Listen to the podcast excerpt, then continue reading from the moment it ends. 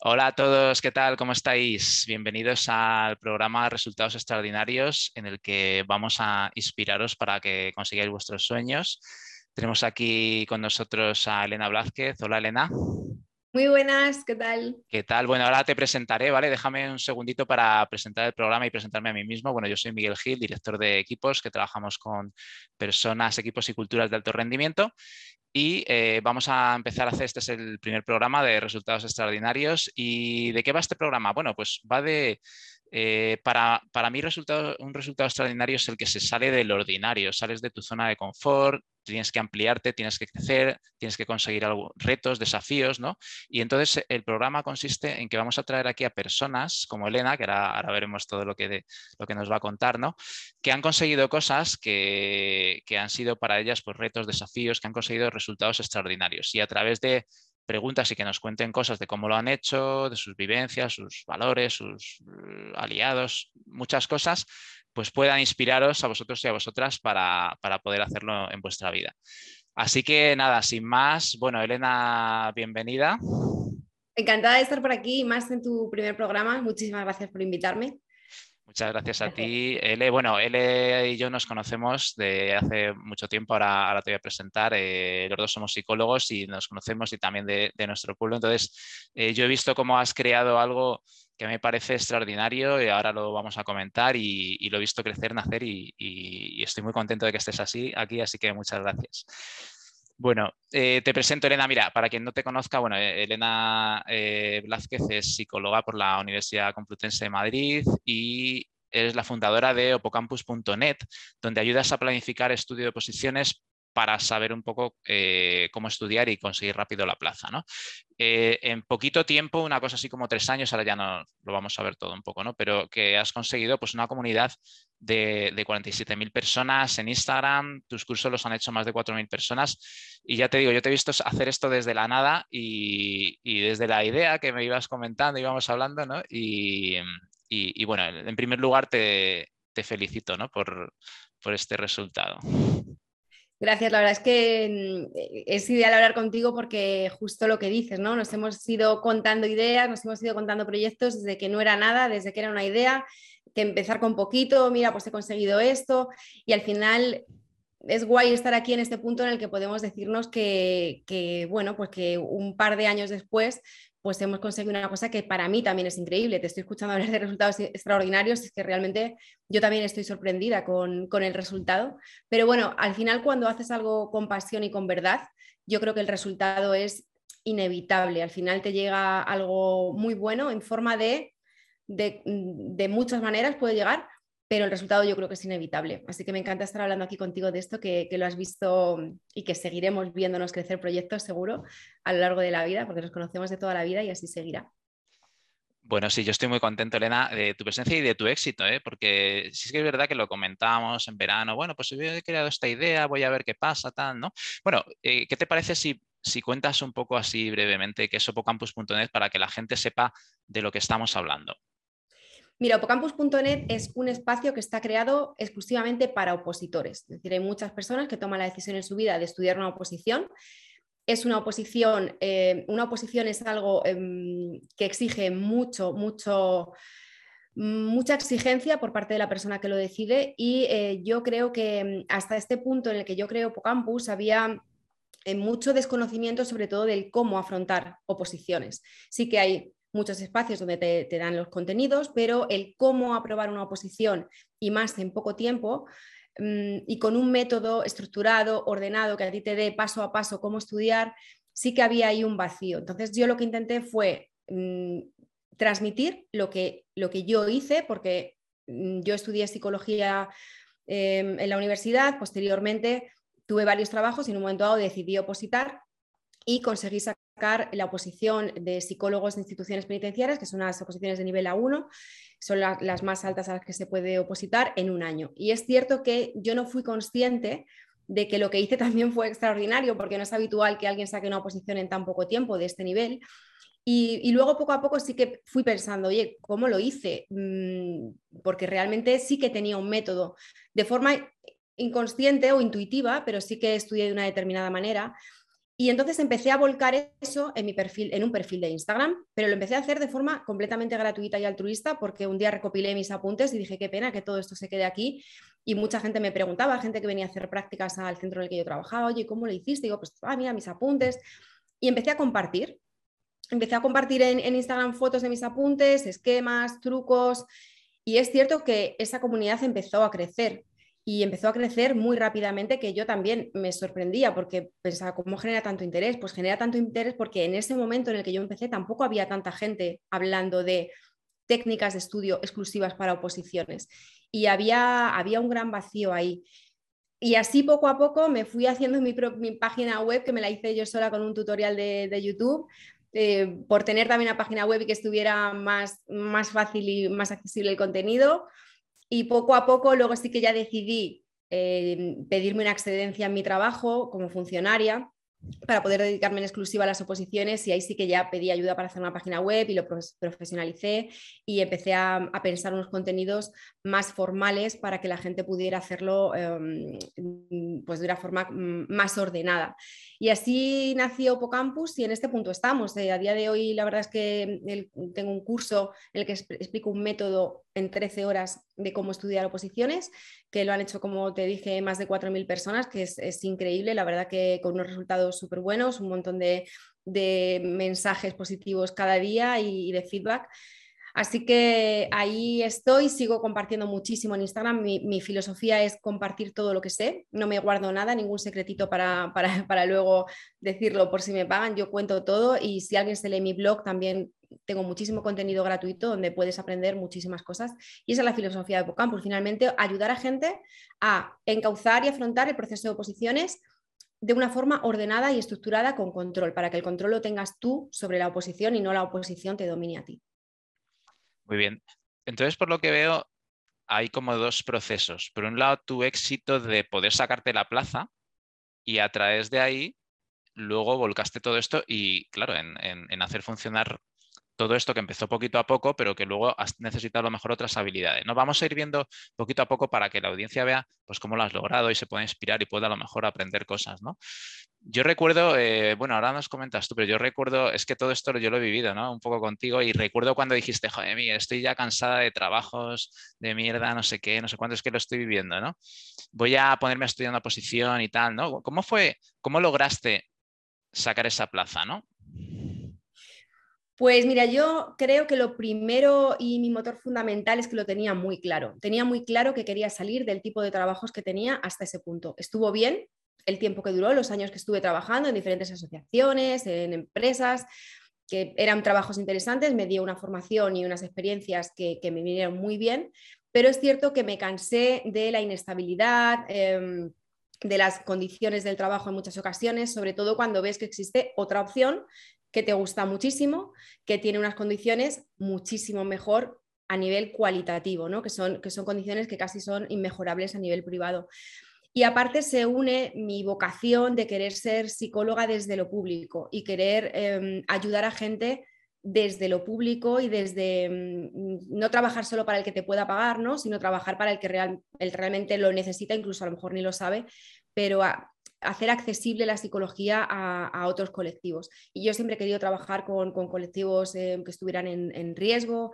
Y entonces opositar a, instituciones penitenciarias era un, paso lógico que llegó cuando tuvo que llegar. Es verdad que no fue antes, sino que también necesité esas experiencias, esa madurez como para haber, haberme dado cuenta de que el otro tuvo su etapa pero que se había terminado. Y en cuanto lo vi, me puse y ya no eché la vista atrás yo, estudié trabajando, estaba trabajando al mismo tiempo, mm, pero fue una decisión mm, rápida, porque yo soy así también, en cuanto, en cuanto veo las cosas claras, me pongo a ello, que esto, si tuviera que, recomendar algo a alguien que está en la duda de si hacer o no hacer, siempre haz y toma la decisión y tira para adelante, que de ahí algo, algo bueno saldrá. Y así lo hice, y así lo decidí y desde el día que lo dije, pues me puse al máximo nivel para, intentar sacarlo en el, menor, tiempo posible, que ese sí que era un objetivo, no estar muchísimo tiempo positando. O sea, tenerlo claro, ponerte como un límite de, cuándo ¿no? Y bueno, haber vivido experiencias que es verdad que, recordando decías, bueno, es que sobre todo por lo que estabas cobrando en aquel momento, ¿no? Esa inestabilidad que mencionas, que es lo que te decía de trabajos que al final te estaban enriqueciendo, te aportaban muchas cosas, pero al final eso como que es el, querer cambiar de fase, ¿no? Y, el, y el ponerte a ello pues a tope, ¿no? Bueno, y también yo creo que porque las personas evolucionamos y al final tus motivaciones no son las mismas durante toda la vida, por lo menos para mí, y sí que necesito ser coherente y, responder a mis propias inquietudes, ¿no? Y, hay, hay trabajos, hay experiencias que te valen durante un tiempo, pero llega un momento que se agotan y si eres un poco inquieto necesitas hacer algo más y, necesitas cambiar y encontrar la motivación en un sitio diferente yo en eso sí que me escucho mucho y, hago lo que me dice mi intuición habitualmente me suele ir bastante bien, la verdad. Sí, o sea, eh, también una clave es la, autoescucha, ¿no? Sí. Eh, y, guiarse por la intuición, que es como esa vocecilla que tenemos ahí dentro, ¿no? Vocecilla en forma de diferentes señales, ¿no? Decir, pues tira por aquí, algo que te dice, tira por, por lo menos Te, empuja, un cambio, ¿no? A lo mejor no, todavía no he visualizado en forma de qué va a venir ese cambio, pero sí que te está llamando y te está sonando y te está diciendo, oye, aquí tienes que, empezar a hacer algún cambio, a buscar algo diferente, mirar hacia otro lado, porque esto que en donde estás ya, ya se agotó y, ya no es para ti, ya, tú ya has cambiado y necesitas estar en otra pecera, ¿no? ¿Dirías, Elena, que eh, esa intuición te ha servido bastante en tu vida? Ah, no solamente en esto, o sea, que es como una clave importante de escucharte, hacerte caso, ver hacia dónde te dices y no, no negarte, no, no, no pasar de ti, sino, venga, vamos para allá, apuesto por mí, ¿no?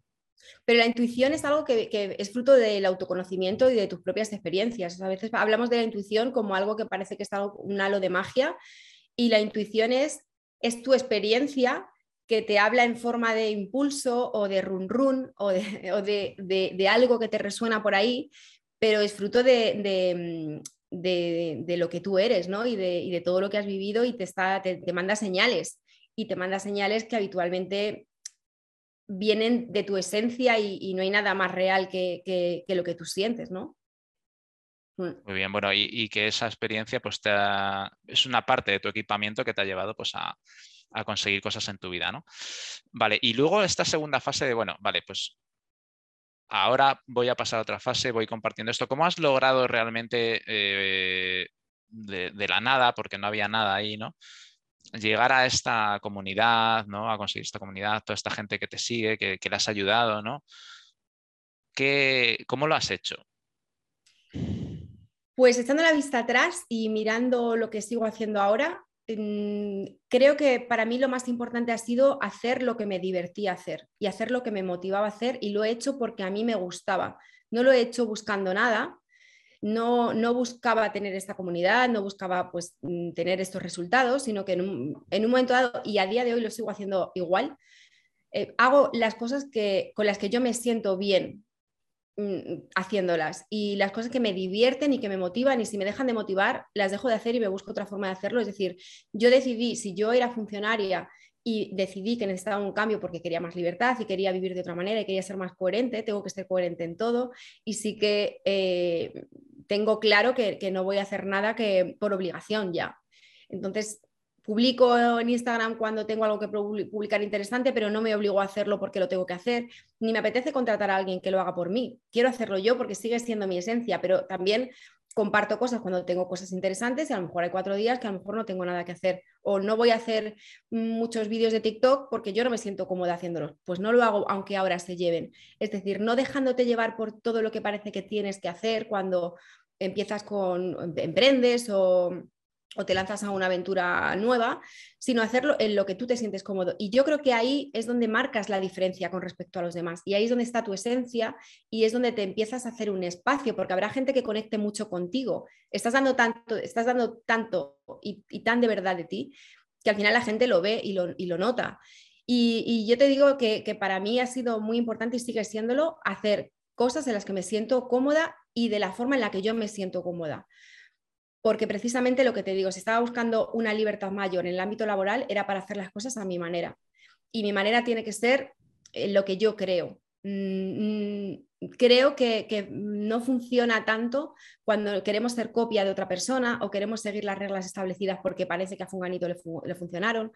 búscate tú lo que a ti te funciona. Yo ya, he visto luego, posteriormente, hablando con mucha gente y me dicen, ay, pues esto, eh, y a ti esto te funciona. Digo, pues, pues la verdad es que sí. Em, lo he hecho así, pero lo hago así porque para mí me resulta más cómodo y a mí me gusta. Entonces, ese ha sido un poco el, pilar que ahora a tiempo pasado me doy cuenta que he utilizado, el, el criterio, ¿no?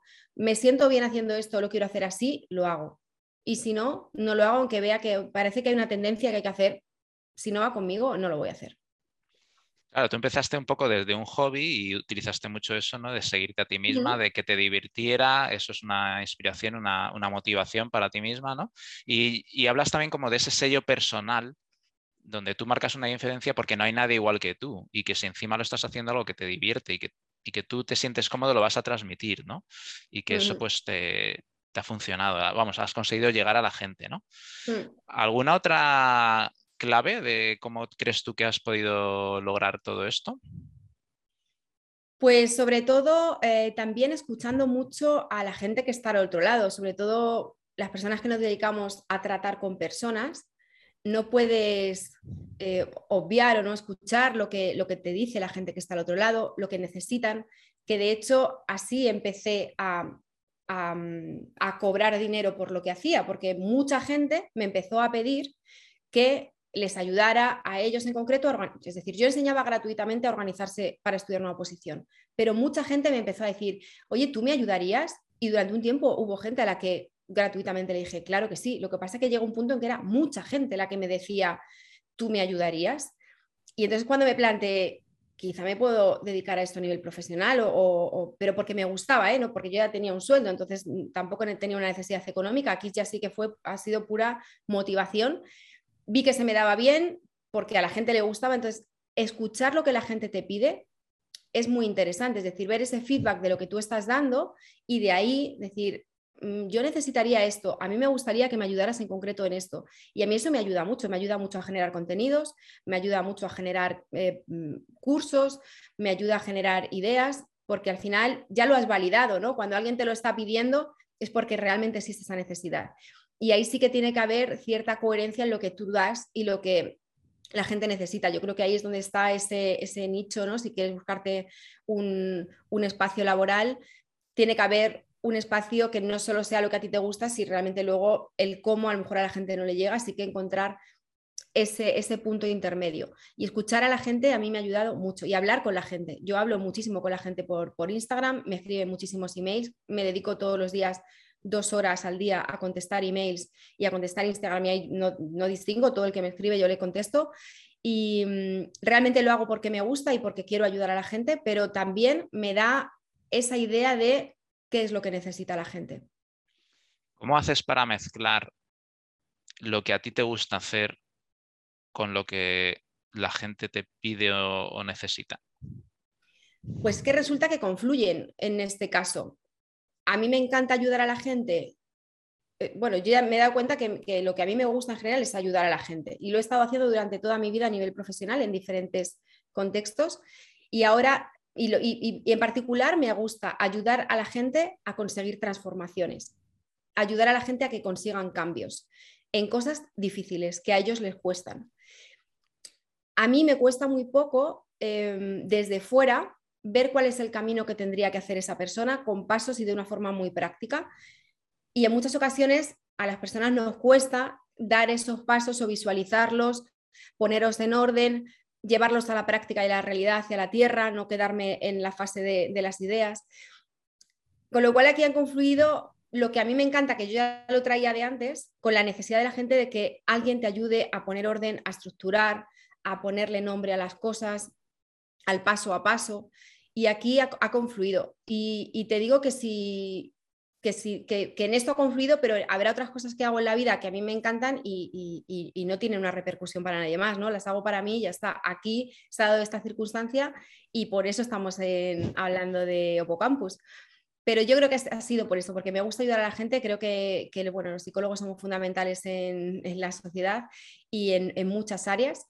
Y al final cuando tú te especializas en algo, en esto yo me he especializado en lo que yo ya hice. Y también me ha costado muy poco contar lo que yo ya hice, porque yo ya pasé por ahí. No me lo han contado, sino que yo te estoy contando lo que yo ya hice y he visto que a mí me funciona.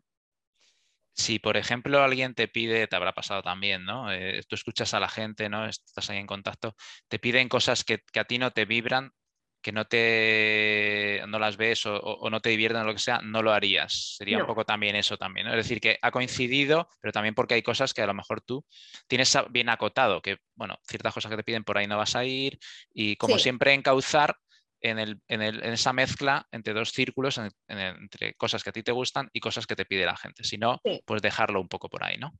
Sí, sí, sí, en eso también tengo claro lo que no. Hay cosas que, no, te las habías planteado hasta que alguien no te las plantea, pero, pero lo, mm, tienes claro que no y ahí sí que dices, pues mira, mm, no, mm, lo siento, pero pues esto no, en esto no te puedo ayudar y, ya está. ¿Tú crees que también ha influido, Elena, en el tema de, vamos, a conseguir lo que has conseguido, el hecho de que era algo que tú ya habías dominado y te había salido bien. Tú habías logrado una posición, lo habías logrado hacer, lo habías logrado en un año eh, y luego empezabas a ayudar a gente, ¿no? Desde ahí. ¿Crees que eso es una clave también para, en mi caso, para todo esto? En mi caso y en esto concreto sí lo ha sido porque me ha dado mucha, me ha dado mucha seguridad el poder hablar de algo de lo que sé que estoy hablando. En cualquier caso, en general intento saber de lo que hablo y no hablo de lo que no sé, pero es que encima en esto yo he pasado ese proceso, no me lo han contado, yo lo he vivido y te estoy contando cómo yo lo he hecho, sé lo que sientes porque yo lo he sentido, por eso no me cuesta nada mm, mm, escribir un, blog, eh, no me cuesta nada generar un curso, generar contenidos, porque simplemente tengo que reconectar y luego también llevo unos años preparando a opositores, con lo cual visualizo lo que le está pasando a la gente y no me cuesta. Creo que sí que es importante especializarte, que estés especializado en lo que estás diciendo, también para transmitir las cosas con seguridad. La gente necesita personas que les hablen desde la seguridad y que te den confianza. A mí mucha gente me dice, es que me, da, me das mucha tranquilidad, me da mucha confianza, mm, me das mucha contundencia a la hora de hacer las cosas, ¿no? No, no divago ni porque también tengo las cosas muy claras y sí que en mi caso me ha ayudado muchísimo. Si no, mm, sería muy difícil poder hablar de esto si no has pasado por ahí, de esto en concreto que es tan específico. Hmm. por un lado yo creo que esa confianza le tiene que ver con la experiencia que has tenido, pero a lo mejor puede tener que ver con alguna cualidad tuya. ¿no? Eh, yo te conozco y siempre he percibido en ti más allá de hace mucho tiempo ¿no? de, que nos conocemos, pues esa confianza que tú emanas, ¿no? Esa, ¿cómo, no, sé si haces algo para conseguir eso, te sale espontáneamente, dirías alguna clave que a lo mejor pueda servir a la gente para conectar con su propia confianza, con su propia seguridad, con tener cosas claras, no sé yo creo que me ha ayudado mucho a tener esa seguridad, tomar muchas decisiones.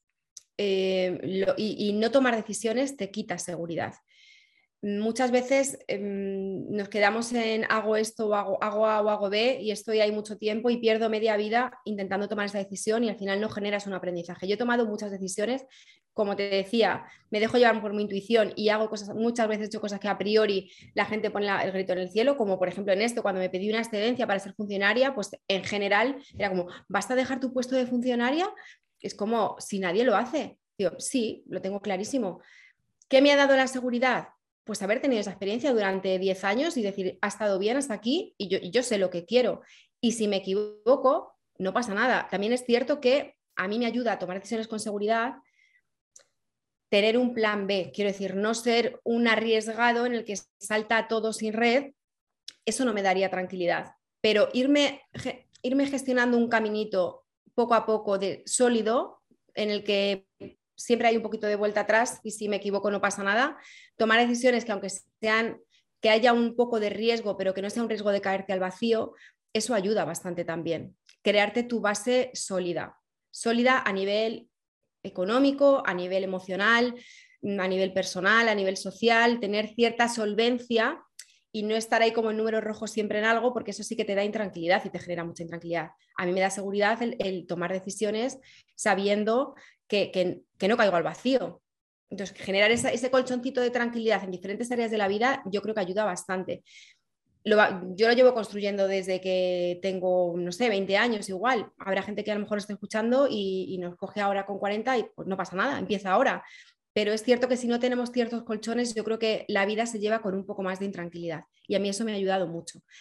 Esto es un trabajo de hormiguita, de poco a poco, de ir pensando en diferentes cosas, tomando decisiones que que, te van a hacer estar un poco mejor que la que estabas antes, ¿no? ¿no? tomar decisiones que te hagan estar un poco peor de cómo estabas antes. Tener cierta, mm, cierto criterio de razón también, aunque utilizamos la pasión y la intuición, pero que haya cierta racionalidad también en las decisiones. Muy bien, muy interesante escucharte. Eh, oye, claro, también habrás tenido dificultades ¿no? en todo este camino, tanto en las oposiciones como en, en Opocampus, eh, ¿no? ¿Qué, dificultades has tenido? ¿Cómo las has logrado superar? Mire, yo creo que las principales dificultades vienen de uno mismo, porque el mundo está ahí y eh, es cierto que hay, no todos tenemos, partimos con las mismas cartas y, no todos tenemos las mismas facilidades o las mismas condiciones, pero de cómo tú enfrentes eso, ahí está la diferencia. Mm, principalmente, mm, te diría que, las dificultades que he tenido es que ni las visualizo como dificultades porque me han, me han servido y me han ayudado a estar donde estoy hoy. Porque han sido mm, carencias que a lo mejor yo tenía de conocimiento. Por ejemplo, mi, negocio es completamente online y yo no sabía mucho de tener un negocio online pero poco a poco vas tomando decisiones, te equivocas, preguntas a alguien, de repente, claro, dices, voy a pedir ayuda de un profesional, llamas a alguien, te ayuda con algo, mejoras porque se sabe más de lo que tú y te ayuda a que esté algo mejor. Con lo cual han sido, las dificultades yo creo que han sido piedras necesarias para poder construir algo tan grande como lo que tengo hoy. Mm, ni siquiera no las identifico como dificultades, fíjate, las veo como, pasos necesarios que he, tenido que tomar y muchas, en muchos casos eran fruto de mi desconocimiento de algunas áreas en concreto, pues en concreto, por ejemplo, del área em, informática o, por ejemplo, de, todo el tema de, pues, de contabilidad, de administración. Eh, es un área en la que cuando hemos estado trabajando toda la vida por cuenta ajena o hemos sido funcionarios, pues no, tenemos ni idea de todo eso porque nos, ha llegado la nómina y ya está. Pues de repente gestionar ingresos, gastos, todo eso es una carencia que yo tenía de conocimiento. Así que la mayor parte han sido mías y, por, mi ignorancia en algunos temas, pero que me han ayudado a tomar conciencia de que tenía esa carencia y ponerle solución porque si no, pues hubiera sido un desastre y, y, al final vas perdiendo calidad en todos estos puntos en los que no dominas, ¿no? Al final no sabes de todo y hay cosas que tienes que aprender o pedir ayuda y me han ayudado mucho. así que yo estoy muy agradecida a todas las dificultades que he tenido. Creo que han sido necesarias, que sigan viniendo. Y además también es divertido ¿no? resolverlas. Y es un reto, claro, y es un reto, y de repente, hay esto, y unas cosas sale mal y la lía es muy grande. Y bueno, pues ya te ha pasado una vez, ya la próxima estás súper atenta a eso y no te vuelve a pasar, y ya está, y no pasa nada. Y al final, pues somos humanos y te vas equivocando. Yo creo que hay que perder un poco el miedo al fallo, el miedo al error, el miedo al fracaso, que no pasa nada. Mm, es el camino del aprendizaje. Yo así me lo tomo, desde luego. Sí, te iba a preguntar justo eso, ¿no? Que tú no lo has vivido como dificultades. Eh, cuando te viene algo así, ¿tú qué piensas o cómo que se te forma mentalmente? Es decir, imagínate, me doy cuenta de que de repente pues tengo que hacer una página web, tengo que crear eh, cursos online, ahora todo esto no sé hacerlo. ¿Cómo lo vives tú? ¿Cómo lo gestionas? Eh, no lo vives como una dificultad, ¿cómo lo vives? ¿Cómo lo gestionas? Yo lo veo acción-reacción, problema-respuesta. Mm, identifico muy rápido que está pasando algo, bueno, a veces me cuesta un poco más de tiempo, pero intento ganarle tiempo al error y que no esté el error por ahí o la dificultad mucho tiempo por ahí y desde que lo identifico me pongo a buscar soluciones. Si veo que tengo yo la solución, fantástico. Si, no la tengo yo o me va a llevar mucho tiempo a mí solucionarlo, busco ayuda y empiezo a pensar a ver a quién conozco. De, los que conozco, pues, oye, conocéis a alguien y al final lo bueno es que también te vas creando una red de, de personas que sí que es muy importante finalmente necesitas tener un equipo porque es imposible que tú solo llegas a todo cuando, cuando vas creciendo y cada vez el volumen de trabajo es mayor y tú no sabes hacer de todo. Y, me ha ayudado eso a, ir teniendo un equipo que me va ayudando en determinadas cosas que al final vamos solucionando problemas y ya lo que era de, ay, tenemos una emergencia, ya lo tenemos automatizado. Mi filosofía es, desde que detecto que pasa algo, pero esto lo hago con el trabajo y lo hago conmigo y lo hago con mis relaciones y lo hago con todo. Desde que veo que está pasando algo, digo, lo primero digo, espérate, párate, ¿qué está pasando aquí? intento identificar qué está pasando. Si es una cosa mía, pues la intento resolver. Y si es algo que implica más gente, pues, pues nos tendremos que poner a hablar o tenemos que buscar soluciones, pero no dejo que esté ahí algo que veo que no está funcionando mucho tiempo. Intento ser rápida en eso. ¿Y te has encontrado alguna dificultad para llevar a cabo cosas, soluciones tuyas? Imagínate cosas que te, pues no sé, tengo que contactar con no sé quién, pero me cuesta porque tengo que pedir un favor a no sé quién, no sé, algo que digas, eh, identifico la solución, pero me cuesta, me cuesta y ¿qué hago con eso? Mira, me ha costado mucho y, me está costando mucho delegar. Mm, eh, encontrar a alguien que, lo primero, encontrar a alguien que te genere la confianza como para poder decirle que haga algo por ti y, luego mm, transmitir eso y al final creemos que como tú no lo vas a hacer, no lo va a hacer nadie y, y te cuesta, y te cuesta soltar. Y en esto me ha costado y, me, está, es una cosa en la que todavía la tengo identificada que me pasa y la estoy mejorando. Me cuesta bastante, porque al final tienes una idea, eso, en que como, como quieres que sea muy tuyo y que sea muy de verdad, pues no cuesta mucho soltar cosas y que ese alguien te lea la mente y lo haga como tú, pero afortunadamente luego en cuanto te abres y buscas, encuentras a alguien que, no es que lo haga como tú, es que lo hace mejor que tú porque se dedica solo a hacer eso y, te ayuda, pero a mí eso me ha costado y yo creo que es pues, fruto del, pensar que como tú no lo vas a hacer, no lo va a hacer nadie, ¿no? De cierto no sé qué es, perfeccionismo o egocentrismo, no lo sé, y, y soltar. Eso me ha costado bastante. Estoy en ello, estoy mejorándolo. Yo creo que, eso nos pasa a todos un poco, ¿no? En, algún momento. ¿Y cómo, cómo, has conseguido, o sea, cómo has conseguido hacer cambios en eso? Tú, el primer día que te planteaste esto, por volumen de trabajo, por lo que fuera, ahora ha habido un recorrido, ¿no? ¿Cómo, te, ¿Cómo has logrado pasar de un estado A en el que estabas a un estado B ahora en una cosa que te ha costado? Pues he pasado con errores porque me he equivocado y hay gente que además me lo ha dicho con, mucha asertividad. Me han dicho, Elena, creo que no estás preparada para soltar esto o yo aquí no, tengo un hueco porque realmente mm, pues lo haces todo tú y, no sé cuál es mi papel. He cometido errores, ha, habido gente que me lo ha hecho ver, he tenido suerte, la verdad, que está rodeada de gente que con cariño y con asertividad me lo ha dicho y me han hecho ver cosas. Y ahora lo que intento es confiar, eh, aumentar un poco también la confianza en, otra persona y, bueno, pues al principio quizá lo supervisas un poco más, y estoy en ese, en ese tránsito. Creo que también es importante en este aspecto, pues eso, que tengas cierta confianza con, la persona a la que, o en la persona a la que tú le vas a delegar y que veas que efectivamente te lo va a resolver bien. Pero, pero claro, si nunca le das la oportunidad a esa persona, y eso, sí que es una cosa mía. Así que ahora ya sí que doy la oportunidad desde cero, digo, mira, pues vamos a hacer esto tal, y luego pues ya revisamos y ya hablamos y ya vamos mejorando. Pero a base de errores, tengo que reconocerlo bueno, que sin errores mm, es inherente, yo creo, en el aprendizaje, ¿no? los errores, hacer cosas y tú, ves solo hasta la siguiente curva. Perdona, que me están llamando, que no había silenciado el móvil. Sí, que bueno, tú ves solo hasta la siguiente curva ¿no? de tu camino y luego ya actúas y luego ya irás viendo. ¿no? Es, eh, paso de, cualquier aprendizaje. Justamente te iba a preguntar qué cosas eh, has aprendido durante todo esto.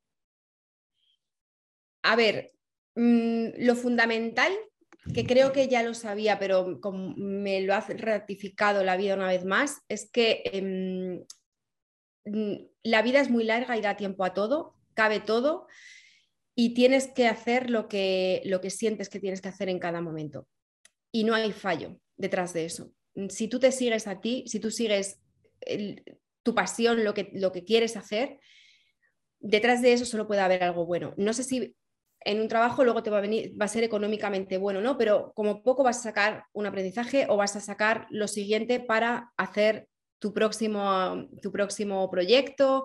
Pero fundamentalmente he aprendido a, y me he ratificado en que hay, que hay que tomar los cambios que crees que tienes que tomar, aunque sean radicales, aunque sean drásticos, aunque nadie los entienda mm, aunque la gente se quede ojiplática cuando te le cuentas tu plan y dicen, y de repente parece que hay mucha, mucho mm, te hacen ver que es una locura lo que estás haciendo. Y, gente que te quiere y gente que te quiere bien y parece que te, te, lo dicen porque parecen que es lo mejor para ti, pero están hablando de sus miedos, no de los tuyos. Entonces, a seguir todavía más lo que, lo que, lo que quieres hacer y a veces no estás en un contexto que te lo facilite, pero aún así creo que, que uno tiene que hacer su camino. Entonces, a hacer lo que, lo que quieres hacer en el momento que tú creas, pero también a construírtelo antes. Es decir, yo para dar este paso fui construyendo un tiempo antes que pudiera poder dar este momento. No, no me desperto un día y dije cambio dejo mi puesto de funcionario y me voy. Yo dije, no, eh, cuando se den determinadas circunstancias, que me aseguren que por lo menos voy a estar igual que estaba antes y que voy a tener una seguridad y una tranquilidad, lo hago. Pero me, ha enseñado a, mm, a, seguir el instinto y a que no pasa nada si te equivocas, pero, mm, pero todo cambia en cuanto tú das un paso y sales de lo que estás haciendo. Lo que no puedes seguir haciendo es seguir haciendo lo mismo cada día, seguir quejándote de tu vida cada día y no dar ni un paso que te haga salir de ahí. No va a pasar nada. Los mismos pasos llevan al mismo sitio. Tendremos que empezar a dar diferentes pasos. Y a veces son pasos pequeños. Mm, mi paso fue empezar a compartir mi experiencia por Instagram porque sí. Bueno, yo ya estaba buscando algo, ¿no? De ahí empezó a salir. Ahí vas plantando semillitas y al final van saliendo al cabo de los años, tienes un árbol y puedes coger manzanas. Cuando te dice la gente, eh, oye, esto es una locura, todo esto, ¿no? ¿Cómo haces para diferenciar esa fina línea entre confiar en ti y, escuchar lo que te puedan decir un feedback, ¿no? Porque a veces ah, uno puede calcular mal, la intuición puede fallar o, bueno, no, ves hasta la siguiente curva, ¿no? Eh, ¿cómo, ¿Cómo gestionas tú eso? Mire, yo en esto tengo como diferentes categorías de personas. Entonces, hay personas a las que escucho para determinados temas y les hago caso y son mi referente, otras para otros, otras para otros. Por tanto, yo hay cosas de emprendimientos, de proyectos, que con alguien que lleva toda la vida en su trabajo no lo voy a hablar. Porque ¿qué me va a decir? Ah, está loca, tal, es que yo lo hablo con, con, otro loco como yo, que cada día se monta una película nueva, pues como tú, ¿Por qué me gusta hablar de proyectos? ¿Por qué hablamos tú y yo tanto de proyectos? Porque a ti y a mí nos une eso. Y, estamos, vibramos en la misma onda. igual no voy a hablar contigo de otras cosas que, sé que no te interesan nada, pero hablo con otra una amiga y, yo qué sé, y de, otro tema hablo que pues, tengo un hijo, pues de cosas de niños hablo con mi amiga que también tiene unos hijos y hablamos de hijos y nos une eso. Entonces, yo tengo mis referentes de personas y entonces cuando esas personas de un referente me hablan de otra cosa, vamos a hablar y vamos a tener la conversación pero no son mi referente. Mm, no, no me cae igual, no cala como cuando me lo dice alguien que sé que sabe de lo que está hablando. Yo progresivamente al final somos mayores y, podemos ir viendo esto también. No vamos a juzgar a alguien porque pues yo no juzgo a mi amiga porque me diga, pues qué locura, otra cosa nueva vas a hacer, tal, o pues, de viaje, otro viaje vas a hacer. Pues ya lo de viajes con la gente a la que le apasionan los viajes, como a mí y el resto de gente pues les escucho y les acepto, pero mm, no me afectan para nada porque, porque tenemos, tenemos filosofías diferentes de vida y siempre me van a hablar desde su punto de vista. Entonces, tener a la gente así como por grupúsculos me ayuda bastante. Muy bien. Oye, ¿cuáles dirías que son tus palancas o potencias en las que tú te apoyas para multiplicar resultados? Yo estoy en la mejora continua, siempre intento hacerlo mejor y mejor para mí es más eficaz, intentar disminuir los tiempos en hacer las cosas, intentar aumentar mi tiempo libre. Si tengo eh, pues un contenido, intentar ver si hay algo que se puede mejorar en la próxima. Um, para mí, esa, esa continua búsqueda de dar lo mejor de mí me ayuda a seguir motivada, porque como nunca, nunca has dado todo, ni has dado todo lo mejor, siempre estás en esa búsqueda y eso me ayuda mucho. Y me ha ayudado mucho, por ejemplo, este último año que estoy mucho más centrada en, pues en, crear una, estructura pues más sólida, más coherente, más ordenada, que no sea todo, porque los primeros años fue muy improvisado, me vino, pues me vino mucho trabajo de golpe sin casi haberlo decidido y, fui haciendo muchas cosas sin, sin, orden, sin estructura, con cierto orden, pero no con todo el que puedo tener. Este año, por ejemplo, mi foco está puesto en ordenar todo, que esté todo mucho más estructurado, mucho más control del tiempo, mucho más control de, los tiempos que dedico a trabajar. Y la búsqueda de la eficacia a mí me ayuda mucho y cuando hago algo que, lo he hecho mejor, pues eh, quiero hacerlo pues, en, menos tiempo para poder dedicarle tiempo a otra cosa. Eso me ayuda mucho. la gestión del tiempo y el, que el equilibrio en mi vida entre el tiempo que dedico a trabajar, el tiempo que tengo para mi vida personal, mm, que sea el más ajustado para mis circunstancias en cada momento. Me ayuda mucho a, mm, a tener ese, como esa luz que me va marcando hacia dónde tengo que caminar. ¿Y quién es ¿quiénes son tus héroes, heroínas, a ver, entre comillas, ¿no? Personas para ti, maestros, maestras que te han iluminado, que te has inspirado en tu vida para conseguir esto o, en general? A mí me ayuda mucho en general mm, ver historias, conocer historias, seguir a gente que, mm, que han superado dificultades. Me ayuda mucho escuchar sus argumentos, lo que se dicen, su actitud el cómo afronta em, la vida una persona que ha tenido una dificultad, pero se lo propuso y aunque parecía a priori imposible, y eso son, hay mucha gente que no son famosos, que están por ahí. Yo, por ejemplo, ahora veo muchos vídeos de himalayistas y gente que sube el Himalaya porque me gusta escuchar lo que se van diciendo cuando suben que están solos, que están jugando la vida, pero lo han decidido ellos y en un acto de libertad, al final es esa mezcla de emociones, pues me gusta ver vídeos en YouTube de, este tipo de personas. Personas que eh, mm, a, lo largo de su vida han tenido una dificultad que les ha cambiado cualitativamente sus circunstancias y cómo lo afrontan, cómo se superan y cómo consiguen tener una vida mm, con unas experiencias mucho más ricas, a lo mejor hasta de las que tenían ahora. Me ayuda mucho. Mm, muchas veces eh, buscamos referencias en, personas como muy grandes o muy conocidas y yo creo que hay mucha, mm, mucha persona por ahí que tiene mucho que decir y afortunadamente ahora, por ejemplo, en Instagram mucha gente comparte sus historias, comparte su experiencia y ahora lo bueno es que puede ser influencer cualquiera, pues muy bien, yo estoy muy feliz de que ahora cualquiera pueda, contar su historia y pueda generar interés y, transmitir lo que, lo que eres. Y ahí hay mucha gente. Luego a nivel, cuando empecé a, a, montar mi, nuevo negocio, pues me, empapé mucho de mucha gente que ya llevaba mucho tiempo haciendo esto. Pues Sergio Fernández, Judith Catalá, Jenny Ramos, hay mucha gente que ya lleva un tiempo ahí dándole caña a los negocios digitales y me tuve que, me los vi todos y me he visto todos sus vídeos, pero no una vez, me los he visto dos y tres muchas veces y de vez en cuando me los sigo poniendo porque me ayudan mucho, porque es lo que son esas personas de referente que, vale, en este nicho en particular, yo a mi alrededor no tengo a nadie ni tenía a nadie, pues voy a buscar a, gente que haya hecho lo mismo que yo quiero hacer y que me lo cuente. Y ahora hay muchísima gente que contando gratuitamente muchísimas, muchísimo contenido de valor. Eh, yo también he visto vídeos de, subidas de los, de los 8000 del Himalaya, todo esto. También me gusta por la misma razón. ¿Dónde los, eh, ¿Qué canales estás usando para ver ese tipo de cosas? Eh, no sé si yo, por ejemplo, veía, veía, el de Al filo de lo imposible, ¿no? que había muchos vídeos de esos. ¿Dónde estás viendo esos vídeos de himalayistas o qué, qué, qué cosas estás leyendo o estás viendo o estás siguiendo?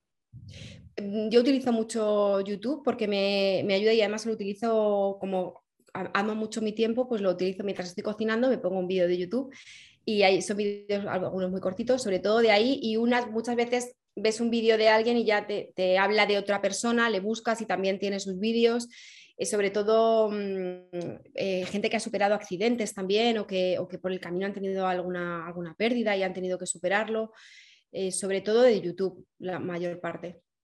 ¿Recomendarías alguno en concreto? Eh, ¿Algún canal, alguna cosa que a ti te esté sirviendo ahora? Pues es que veo, veo así vídeos sueltos, no te podría decir en concreto ninguno, me pillas así fuera Sí, son cosas que ves, pero que no es que digas, mira, me gusta este tío, me gusta esta tía. Además, gente muchas veces no son, no tienen ni un canal. Son vídeos. Son vídeos que, vas viendo. Sí. Vale, y para ti, ¿qué es el éxito, Elena?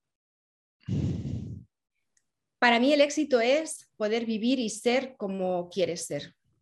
Y aquí cada uno tendrá su, dibujo, su foto y cada uno tendrá sus expectativas. Para mí es vivir como quieres vivir y en mi caso es tener la libertad de poder vivir cada día como quiero vivirlo y que pase el día y no haber hecho muchas cosas por obligación. Por ejemplo, para mí no es éxito pasar que yo esto lo pensaba para mí, invertir ocho horas de mi día, de las mejores ocho horas de mi día, en un puesto de trabajo porque tengo que estar, sintiendo que no estoy siendo lo productiva que tengo que ser o que no puedo dar lo mejor de mí o que no es mi sitio porque no estamos, no, no, no compartimos valores o no compartimos objetivos. Mm, para mí el éxito es poder dedicar la mayor parte de horas de tu día a lo que tú quieres y como tú quieres.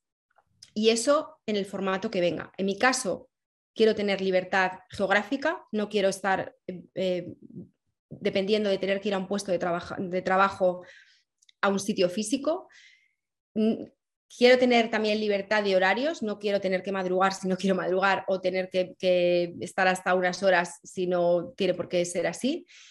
Y luego quiero también, para mí, coherencia entre lo que hago, hacerlo como quiero hacerlo y de la manera que quiero hacerlo. Mm, que no haya mucha distancia entre, entre, hacer lo que, lo que quiero hacer y que esté en coherencia con mis principios y con mis valores. Para mí eso es el éxito.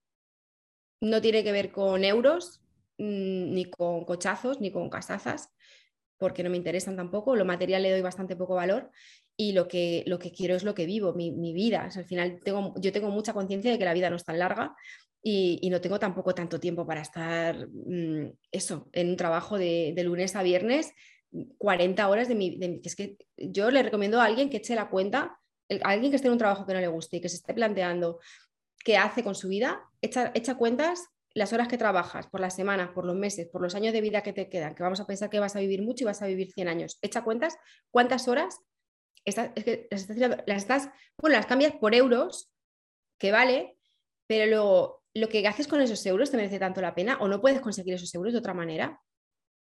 Porque yo creo que, con un poco de creatividad, si alguien no sabe qué hacer, a mí me dieron este consejo un día, me dijo, para el que no, no sepa qué hacer con, con su vida o no sepa mm, a qué dedicarse, que se siente un día, se coja una silla y se ponga la gran vía y mire a la gente y que mire qué problemas tiene intúyelos o habla con ella y piensa cómo solucionar uno. Y haz lo mejor que nadie. Ya tienes un trabajo. No sé, es una idea un poco loca, pero, pero vamos a, ponernos a, ser sensatos. No podemos estar, mm, ¿cuánto? Media Bueno, es que es más de media vida. Por, mm, para mí eso, eso sí que es una, eh, para mí no es, es, el éxito es justo lo contrario, que cada día que te acuestes digas, muy bien, lo volvería a vivir de la misma manera. Muy interesante, Ele. Eh, ¿Tienes algún hábito de trabajo? Justo ahora. dentro de todo esta. Bueno, intentar que cada día vivirlo como tú quieres y todo esto. Justo ahora he empezado a levantarme a las 6 y ponerme pues de 6 a 9 o así y quitarme mucha tarea del día, pues todos esos emails que te digo que tengo que contestar, mensajes, eh, cosas que hay que hacer, mm, quitármelas a primera hora, porque me da mucha tranquilidad ya para el resto del día. Ya enfoco el día de otra manera. Cuando me pongo a hacer lo que tengo que hacer y, ya lo he terminado y sé que todavía tengo 50 emails que contestar, ya lo llevo peor. Me cuesta mucho, pero estoy empezando a coger el hábito de, levantarme pronto por la mañana y ponerme a esta hora que está todo más en silencio y que me puedo, puedo estar más concentrada y eso me, eso me está ayudando. Vamos a ver cuánto lo mantengo, que me cuesta, la verdad, lo tengo que reconocer. Me ayuda mucho también dividir en bloques. Yo tengo días para cosas. Hay días que tengo clases, hay días que tengo reuniones de equipo y luego hay un día que lo tengo para pensar en proyectos y nuevos contenidos y, nuevas cosas. Y tengo mi semana así. Y, no meto lo de un día en otro por, eh, a no ser que sea necesario, pero, pero funciona muy bien por, por bloques. Hoy esto y sé que martes y miércoles tengo clases y sé que todo el día tengo clases, jueves tengo reuniones con el equipo y el viernes tengo tiempo para pensar en, en, otras cosas. Lo intento hacer así, me ayuda bastante también. ¿Cuáles son tus valores, L? Porque también esto ayuda a priorizar, ¿no? Eh, lo que uno le da valor eh, te sirve para decir, mira, pues por aquí, esto lo dejo, esto lo cojo, esto tan. Es importante, en mi opinión, y, por mi forma de ser, que todo lo que haga sirva de ayuda y sea algo de verdad. Mm, no voy nunca a convencer a nadie que haga algo que sé que sumo por dinero. Nunca voy a hacer nada por dinero. Lo voy a hacer porque sé que realmente ayuda a alguien y es bueno. Y si es algo no, y si algo no, no tengo la duda, prefiero regalarlo. Mm, o creo que no tiene un valor, mm, prefiero regalarlo. Por eso regalo muchas cosas, porque tengo que estar muy convencida realmente que por lo que cobro tiene ese valor y esa persona va a tener un súper beneficio de eso. Eso para mí es muy importante, saber que, lo que hago sirve de ayuda y si no, prefiero no hacerlo. porque, porque, porque mm, por principio, sí, por mi integridad y, por mí misma. O sea, quiero dormir tranquila también cada noche y para dormir tranquila necesito saber que lo que he hecho es honesto y es honrado. Eso para mí es importante. Y luego, em, para mí, la coherencia también. Nunca voy a decir nada que no sea verdad, nunca voy a, poner una foto, a compartir algo que, en lo que yo no crea. Por ejemplo, yo no hago publicidad, porque a no ser que a mí alguien me, y me escribe mucha gente para ver si es normal también, tienes visibilidad y, mucha gente te escribe y dice, oye, somos de esta academia o somos tal, que eres... Mm, yo no, como no lo conozco, mm, no lo puedo recomendar.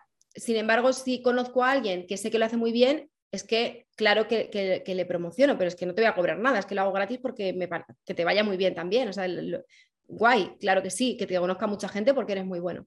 Yo, hay cosas que por coherencia no las quiero hacer. Por unos euros yo no voy a promocionar una academia que no sé quién es, ni cómo lo hacen, mm, ni qué valores tienen, mm, a no ser que les conozca, pero, ya lo haría porque confío en ellos y, lo hago gratis. Entonces, para mí esa, esa coherencia sí que es importante y esa verdad, que haya, que haya verdad en todo. A la hora de valorar lo que tú tienes claro que sirve, te basas en resultados, o sea, primero lo vas probando y vas viendo que tiene valor y ya entonces dices, vale, esto lo veo sólido. Mm, lo veo, intento, intento conocer, si viene de, una persona, eh, pues si conozco a la persona, si sé cómo trabaja. Bueno, me, refiero más que nada a lo que tú aportas a la gente. a lo que yo aporto. Sí. ¿Cómo valoras, cómo evalúas tú eh, que algo es sólido para transmitirlo, que le va a ayudar, ¿no? De verdad, lo pruebas, lo experimentas. Eh. Sí, sí, eh, lo, pruebas y, luego pues cuando pues la gente espontáneamente te, manda su opinión. Yo he tenido la suerte de que no he tenido que, pedir, que está muy de moda pedir testimonios para meterlos en tu web o en tu Instagram. Yo no he pedido ninguna, pues no, he pedido opiniones mm, de mis cursos. La gente espontáneamente me ha mandado sus opiniones. Y en base a eso es lo que yo, yo tomo como referencia. Cuando mucha gente me dice, oye, me ha ayudado muchísimo, eh, es que lo he visto en un fin de semana y es que ha cambiado por completo mi forma de, ver la oposición. Ahora sí que sé cómo hacerlo. Ojalá me hubieran dicho esto hace dos años. La gente te va diciendo eso y es cuando yo ya me ratifico en que eso tiene valor. Igual que en algún otro momento, a lo mejor he sacado algo y hay gente me ha dicho, pues eh, no lo, bueno, pues yo lo valoro también y digo, pues a lo mejor esto no tiene este valor. Muy, importante eso. Eh, ¿Qué consejos le darías a, una persona que quiere lograr resultados extraordinarios en el sentido de, bueno, hacer algo que está fuera de su caja de confort ordinaria, que quiere desafiarse, que quiere lograr algo importante para su vida? Lo primero, si tienen claro el qué, a qué es, lo que quieren hacer, qué, qué es ese qué que quieren hacer y que, y que busquen entre sus, en sus áreas de conocimiento, sus áreas de experiencia, sus áreas vitales, que muchas veces no tiene que ser un conocimiento académico. Muchas, mirad a mí, yo, yo lo que estoy transmitiendo es una experiencia, no, no, esto no lo aprendí en la universidad. En muchas ocasiones tu área de valor es cómo superaste algo en un momento dado, mm, cómo afrontaste determinado, determinado aspecto. Y ahí lo primero creo que tienes que encontrar tu valor porque eso sí, si no, si no, no sabemos todavía qué, qué, transmitir, es muy difícil que la gente entienda lo que, lo que les estás comunicando. Tienes que tener claro, lo primero, qué es eso que tú quieres transmitir, encontrar tu punto de valor que todos tenemos, no uno, tenemos muchos, porque, porque todo el mundo ha tenido experiencias pues, que, que, les han generado aprendizajes. Entonces, primero es buscar eso. Y una vez que lo tienes claro, a partir de ahí, seguir tu esencia y tu verdad. Yo a día de hoy recomiendo que a precio de cero euros que te crees un perfil en una red social, sino en una, en dos o en tres, porque no te va a costar nada y también es tu forma de ver si lo que haces genera interés o no. Pues empieza a compartir lo que tú haces, cómo lo harías, empieza a regalar toda esa sabiduría a la gente, a crear comunidad, que yo hasta hace muy poco no entendía lo que era crear comunidad, y ahora que lo he visto, sí que, ahora que lo tengo, ahora sí que sé lo que es. Y es un grupo de gente que te sigue, que te respeta, que, mm, que está deseando que compartas algo porque les ayuda, mm, que, te, eres su referente. Entonces, te tienes que convertir en esa persona de referente en un área en particular, aunque luego la gente en esa era puede tener otras muchas, pero identificar en qué eres bueno, qué es lo que tienes que mostrar y luego empezar a enseñarlo. Es eh, una red social, Instagram o Facebook o TikTok o YouTube, es poder poner una tienda gratis donde quieras. Y luego de ti depende que la tienda esté pues, en la Puerta del Sol de Madrid o esté en un pueblo del último pueblo remoto de Madrid y que no entre nadie o entre los cuatro del pueblo. Ahí, en función del valor que tú le des y de lo, de, lo, que guste, pues ahí estará tu tiempo. Pero, pero el poder ponerte una tienda lo tienes gratis. Ahora, hay que empezar por alguna parte. Yo sí que creo que hay que empezar por, alguna parte. Te puedes hacer una web tú solo si quieres, es bastante intuitivo, como poco hazte una web, pues empieza a moverte un poco con cero euros. Yo durante mi primer año, mi única inversión fueron los 80 euros, creía que era lo del dominio del punto com, y una tablet, 200 euros. Esa fue toda mi inversión durante un año. No necesité y mi tiempo. Claro, tienes que estar dispuesto a invertir tiempo, pero no invertí nada más. Yo he empezado a invertir, he contratado a un informático que me haga una web cuando yo he tenido beneficios. O sea, yo he invertido de mis beneficios, pero mientras esto era una broma a ver cómo sale, yo no invertí nada, eso, lo mínimo, porque necesitaba ese mínimo, ya está. Entonces, se puede hacer mucho con muy poco. Otra cosa es, ¿estás dispuesto a hacer lo que hay que hacer? ¿Estás dispuesto a invertir el tiempo? Porque, porque ahí sí que horas he echado muchísimas y sigo echando muchísimas. Mm, no me duelen porque te gustan, pero hay que estar también dispuesto a invertir horas. Pero montarte una tienda, montarte una tienda gratis, ya, y empieza a mostrar, empieza a aprender a cómo comunicarte con la gente. Porque a veces tú también tienes muy clara la idea en tu cabeza, pero todavía no la has puesto en palabras y cuesta a veces traducir. Yo he aprendido, he aprendido ahora he aprendido con el tiempo pues, a hablar en público, bueno, he aprendido, he mejorado quizás a hablar en público, a comunicar, a hacer un post, a hacer un, blog. Ahora me lleva bastante poco tiempo y me cuesta poco esfuerzo, pero al principio me costaba un poco más. Al final vas rodando y eso te va saliendo solo. Confía en que va a llegar un momento en el que te cueste menos, pero hay que invertir una cantidad de horas. Así que yo diría, primero descubre en qué eres bueno o qué es lo que te gusta y qué es lo que te gustaría transmitir y luego empieza a enseñarlo a un precio de cero euros. Em, tú has viajado mucho, Ele, has vivido fuera también, ¿no? Eh, ¿Dirías que, has aprendido en tus viajes que te ha servido también, ¿no? Para lograr cosas en tu vida. Yo creo que me ha ayudado un montón y no soy consciente, no eres consciente de muchas cosas que has hecho a lo largo de tu vida si no te paras a, pensar en, ello. Y mm, hace poco lo estaba pensando y creo que he vivido en algunos países y me he ido a vivir a esos países y me he tenido que buscar un trabajo en esos países. Y eso me ha ayudado mucho a aprender a empezar de cero y conseguir, pues mucho, porque cuando no tienes nada, tener un trabajo es la bomba. Y cuando no tienes nada, pues poder tener una vivienda y, ser autónomo en un país diferente es mucho, porque pasar, lo, difícil es pasar de cero a algo, luego ya entre mucho y muchísimo es más fácil, ¿no? Entonces empezar de cero en sitios diferentes, con dificultades de idioma, de que no entiendes nada, que las cosas son diferentes, me ha ayudado a perderle el miedo a empezar de cero.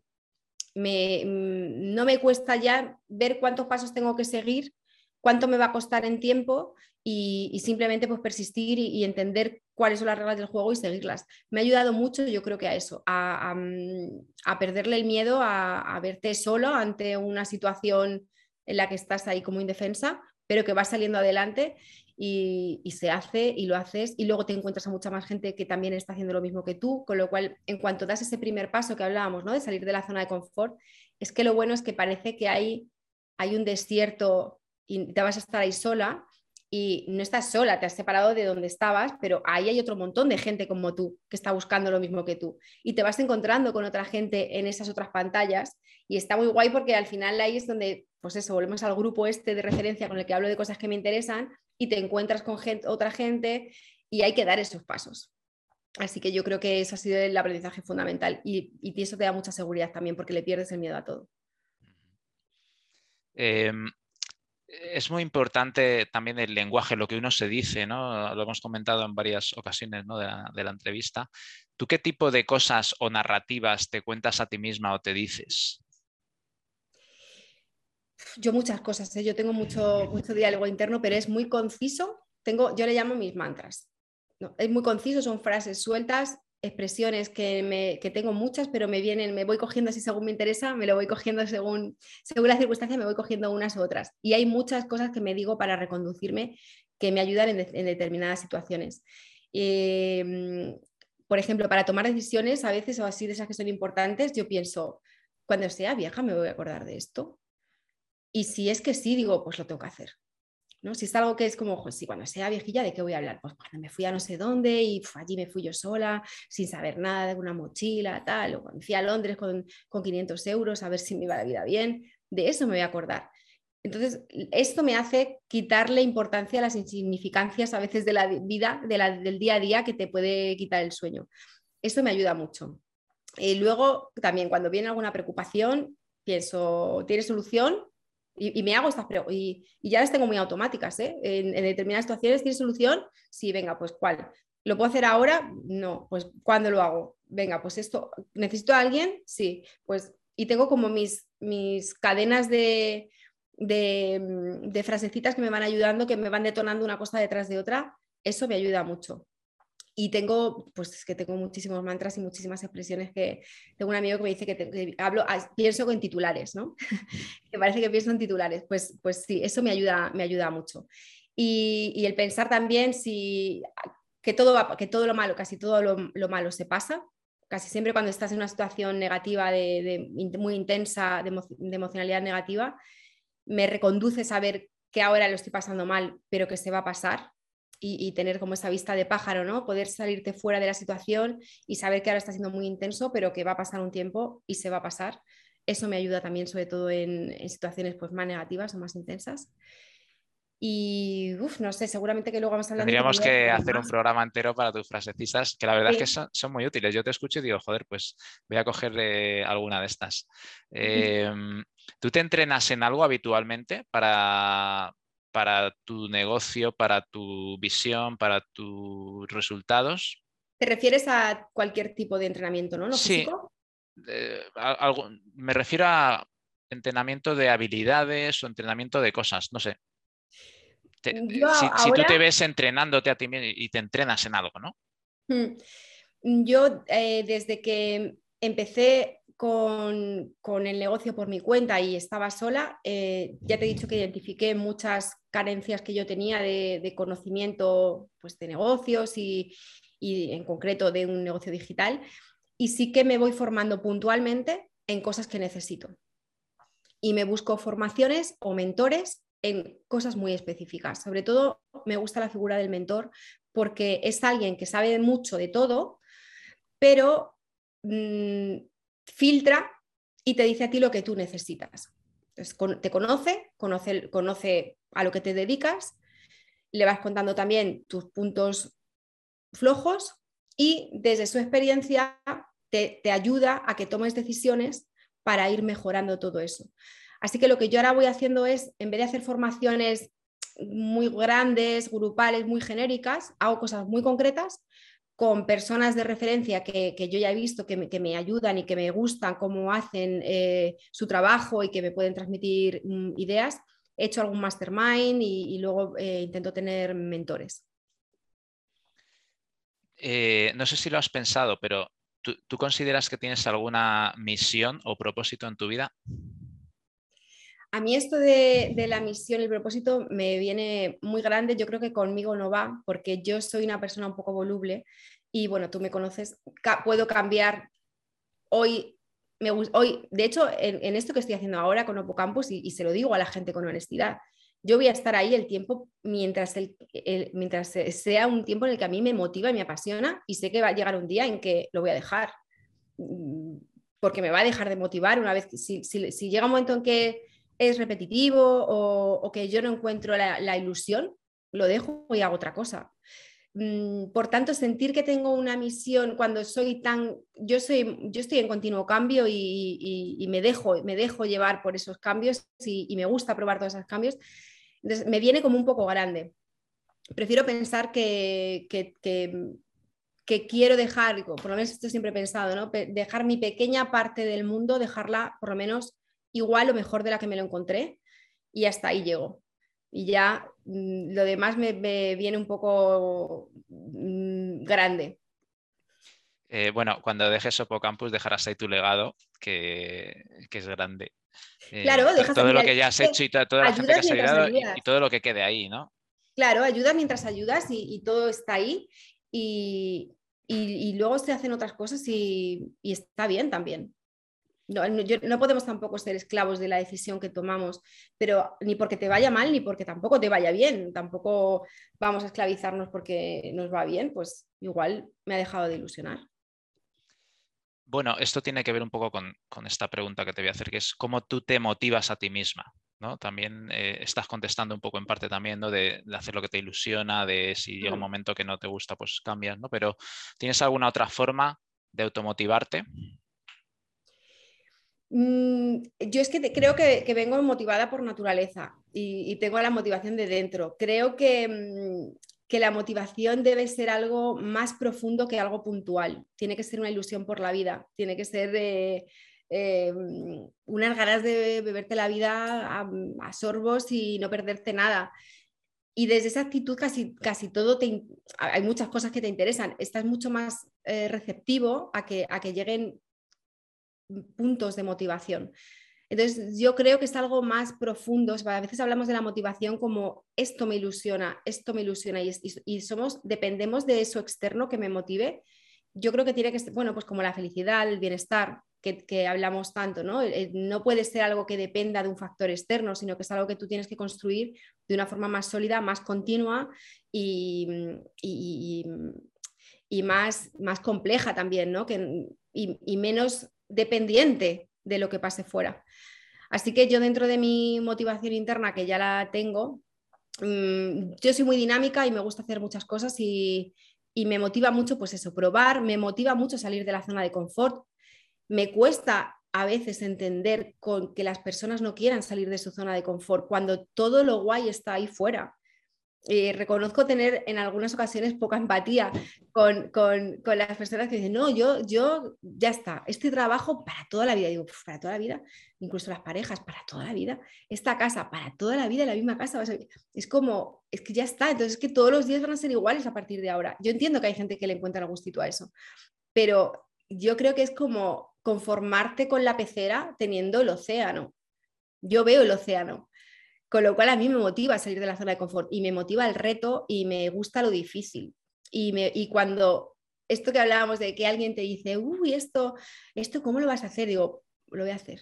pues, si, pues esto no, me pasó con la oposición cuando nos dijeron, eh, bueno, esta es una oposición que se tarda en tres o cuatro años, mm, en un año es muy difícil, digo, lo voy a hacer. Luego es verdad que lo hice, lo podía no haber hecho, pero bueno, salió bien. Si no me lo hubiera planteado, desde luego que no lo hubiera hecho. Si hubiera seguido el de que me dice cuatro años, hubiera estado cuatro años. Con lo cual a mí me motiva lo difícil y me motiva el reto. Yo reconozco que, estoy enganchada al, reto y a lo difícil. Me gusta. Bueno, antes de, terminar, L, eh, ¿hay alguna otra cosa que te gustaría comentar para la gente que no, haya, que no te haya preguntado o que, que, sientas que quieres decir, para la gente que nos escucha, que puede pues, inspirarle de alguna manera?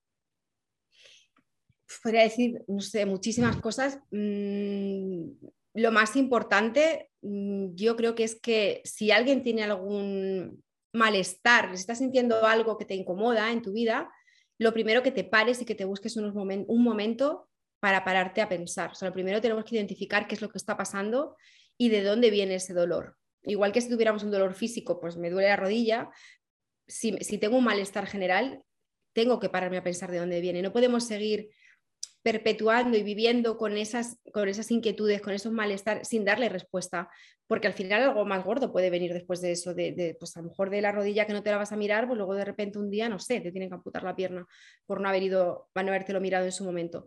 No esperes a que, a que se resuelva tampoco solo, porque, porque la vida la vas construyendo tú. Yo creo que escribimos nuestra vida y que escribimos nuestro futuro y que tenemos mucho poder sobre lo que nos pasa. Evidentemente hay cosas que son incontrolables y hay circunstancias que no podemos controlar, pero hay muchísimas que sí, que las estamos dejando pasar Y, pienso que hay que primero tomar conciencia de qué es lo que está pasando, si algo, si algo te hace sentir mal, si viene de, lo laboral, si viene de lo personal, si viene de lo sentimental, si viene de lo familiar, y ponerte a hacer algo. Empieza por lo pequeño, empieza por lo fácil, haz, lo que creas que puedes hacer, pero da un pequeño paso, no, te quedes en, en el inmovilismo del dolor y de cuánto me duele, cuánto me duele, mirarte cada día cuánto te duele y cada día te duele más. Y Claro, sí, y va a seguir a más si no hacemos nada. Hay que hacer algo y perderle el miedo a, afrontar lo que, lo que sea. Y a veces la respuesta vendrá en forma de cambio muy grande, a veces vendrá en forma de cambio pequeño o de cambio mediano. Ya decidirás tú a cuánto te quieres poner. Evidentemente, si no haces lo pequeño, no vas a hacerlo grande.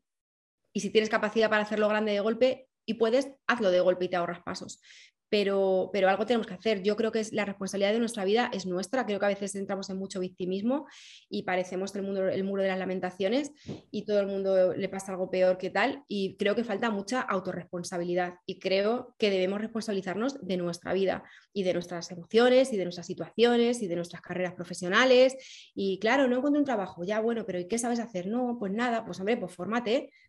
Vamos a ver, es que claro, queremos también la vida fácil, pero que la vida fácil te la tienes que construir y, hay, que, hay que ponerse un poco a camino, no podemos tampoco esperar. Entonces yo em, miraría también esas actitudes a veces victimistas, em, de, de, pesadumbre, ¿no? De, de, lo mal que está todo. Bueno, pero tú estás mal, vamos a ver, si al final vivimos en nuestra pequeña burbuja y es cierto que, el mundo pues, eh, puede dar 200 vueltas y pasan millones de cosas, pero tú vives en tu burbuja y, en tu, y tú en tu burbuja tienes mucho margen de maniobra para que estés mejor tú y por lo menos hacer también que estén mejor los que te rodean.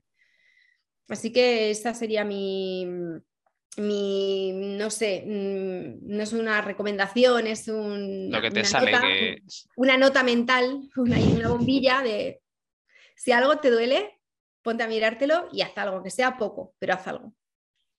Muy bien, Ele. Pues oye, eh, antes de finalizar, eh, ¿habría alguna persona que te gustaría ver aquí en el programa que, que le hiciera una entrevista? Mm, vamos a pensar. Em, me gustaría mucho. Eh, hay mucha gente las personas que te decía que seguía, que a lo mejor son personas más anónimas, pero que han aprendido a, superar dificultades que han tenido, incluso a, no sé si mejorar sus vidas, pero transformarlas y convertirlas en, algo de mucho valor. Hay un chico al que yo sigo en Instagram que me encanta su actitud, creo que acaba de escribir un libro que se llama Cisco García y me parece que tiene una actitud extraordinaria y creo que hace cosas extraordinarias. Parece todo, es, es, todo, es, eh, es, de esas personas que transmite todo como, que parece todo muy fácil cuando, cuando, cuando lo ves y cuando lo escuchas, pero hay que vivirlo hay que ponerse en su piel para hacerlo. Una cosa es decirlo y otra cosa es hacerlo. Y es alguien a quien yo admiro mucho desde, ya te digo, desde una red social, desde esa tienda que hablábamos antes. Y, y, me encantaría que, que, le entrevistaras me encantaría escucharle y seguir aprendiendo de, de su actitud y de, y de, sus discursos y de sus diálogos. Pues tomamos nota L para contactarle. Oye, ha sido un placer tenerte aquí. Eh, creo que has aportado muchísimas cosas. O sea, esto es como un pozo de sabiduría eh, de, todas las cosas que has logrado y de cosas que, has resumido en una hora, ¿no? Más o menos de, tus aprendizajes de, toda la vida. Así que te agradezco muchísimo tu presencia, tu apertura, tu energía y todo lo que, lo que brindas y te animo a que sigas haciendo todo lo que te apetece y, que viva, sigas siendo tan, viviendo con tanta intensidad y plenitud, ¿no? Así que muchas gracias, Ele. Muchas gracias a ti, estoy feliz de poder estar aquí, más en, la apertura de, tu programa. Te deseo mucho éxito, que seguro que, así será. Y, nada, muchas gracias y nos seguiremos viendo y nos seguiremos contando y seguiremos aprendiendo y evolucionando juntos. Eso es, un abrazo, Ele un abrazo muy fuerte, un saludo. Chao, chao. Bueno, pues eh, después de, la entrevista, nada más, simplemente esperamos que, os haya gustado. Estoy seguro de que os ha inspirado un montón, Elena. Eh, y nada, os emplazamos al siguiente programa, que será pues en una semana o, así, en el que presentaremos pues, a otra persona con sus vivencias, con sus experiencias, consiguiendo resultados extraordinarios que todos podemos conseguir en nuestra vida, que se trata de, como decía muy bien Ele, pues salir de nuestra zona de confort, que ahí está lo bueno, ¿no? Y, que podemos hacer muchas cosas, ¿no? Eh, así que muchas gracias por vuestra presencia, un abrazo y nos vemos en el siguiente.